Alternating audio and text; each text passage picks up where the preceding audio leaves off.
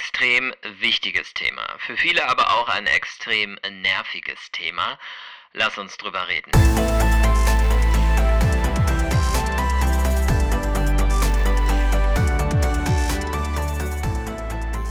Meine Frage zum Einstieg. Angenommen, du fährst in den Urlaub. Würdest du dann den Schlüssel draußen an der Haustür stecken lassen?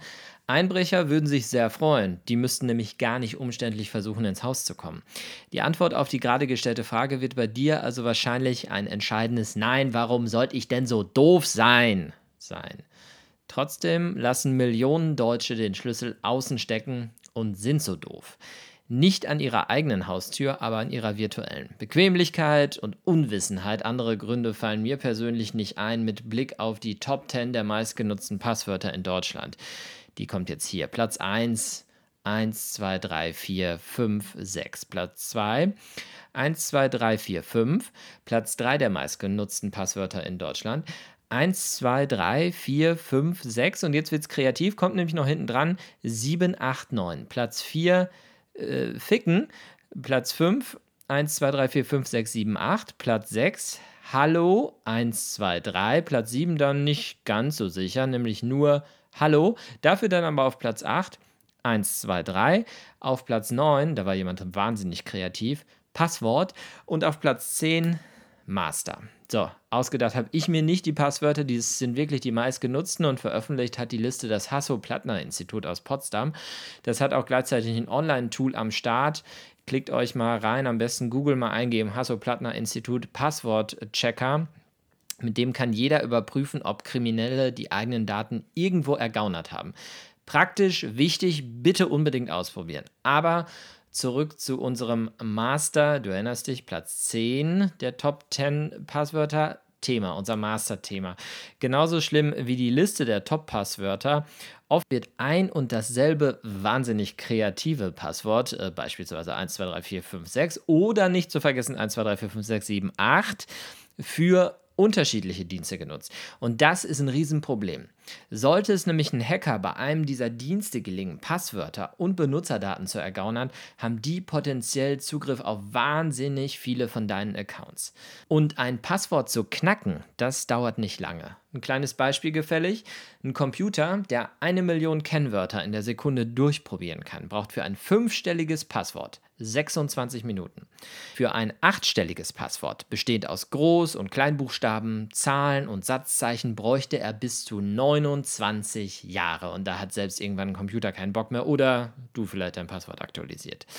Die Richtung ist also ganz klar. In Zeiten, in denen immer mehr unseres Lebens online stattfindet, vom Social Account, den wir vielleicht auch beruflich betreuen, über Shopping bis hin zu Banking, sollte die Regel lauten Safety first. Ein paar Tipps für ein sicheres Passwort. Also erstens, don't be personal. Verwende keine persönlichen Informationen in Passwörtern. Zweitens, auf die Länge kommt es an. Hier wirklich.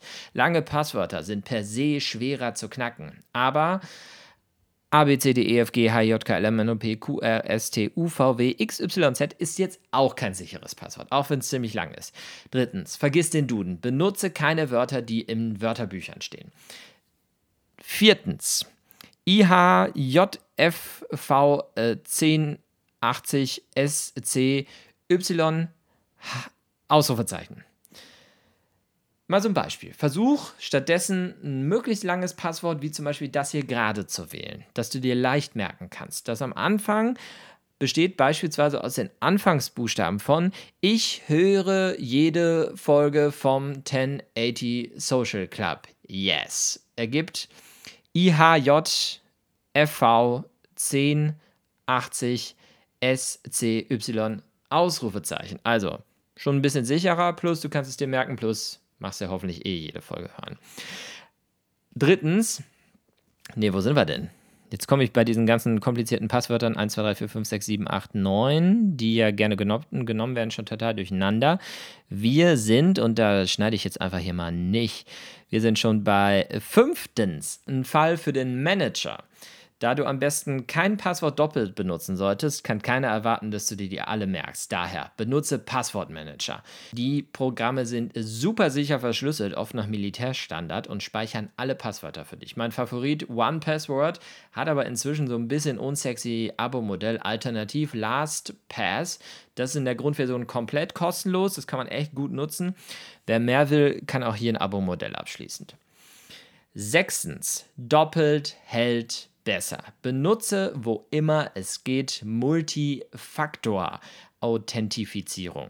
Viele Dienste bieten das an. Die Website twofactorauth.org, die bietet dir zum Beispiel einen ganz guten Überblick darüber, welcher Webdienst Zwei-Faktor-Authentifizierung unterstützt und wo es das gibt. Auch gleich einen Link zu dem jeweiligen Dienst zu der jeweiligen Website und wo du es einstellen kannst. Also gib Facebook ein, das Ding, die Website führt dich direkt zu dem super versteckten Programmpunkt bei Facebook, wo du es einstellen kannst. Selbst für Twitter für Instagram, für andere Dienste. Also ich würde das echt nutzen für alle Social-Dienste, die du betreust. Zwei-Faktor-Authentifizierung heißt, anmelden kannst du dich dann nur, wenn du neben deinem Passwort noch einen zweiten Faktor hast. Das ist dann oft beispielsweise ein Code, den du auf dein Handy geschickt bekommst.